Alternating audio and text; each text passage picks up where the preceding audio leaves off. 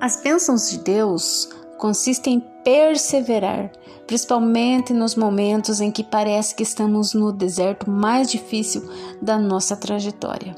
Esse momento é o momento de tomada de decisões. O que fazer? Continuar perseverando ou voltar atrás? Lembre-se que as nossas escolhas trazem mudanças, seja boa a escolha ou não boa.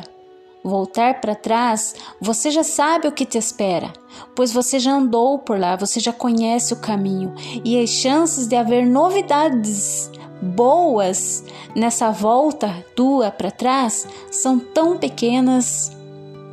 À frente o caminho é desconhecido, mas você tem uma carta na manga e essa carta chama-se a sua fé e a sua confiança em Deus. E confiando em Deus, você sabe o quanto Ele é zeloso por você e que nunca irá te deixar sem segurança, porque Ele é protetor. E ficar parado não tem nada a ver com esperar em Deus. Lembre que Deus disse: esforça-te que eu te ajudo. Faça a sua parte, que Ele te ajudará você. Lembre-se que é para frente que se anda, e se você for olhar para trás, que seja para você ver o seu passado sendo servindo de lição e aprendizado de tudo que você viveu.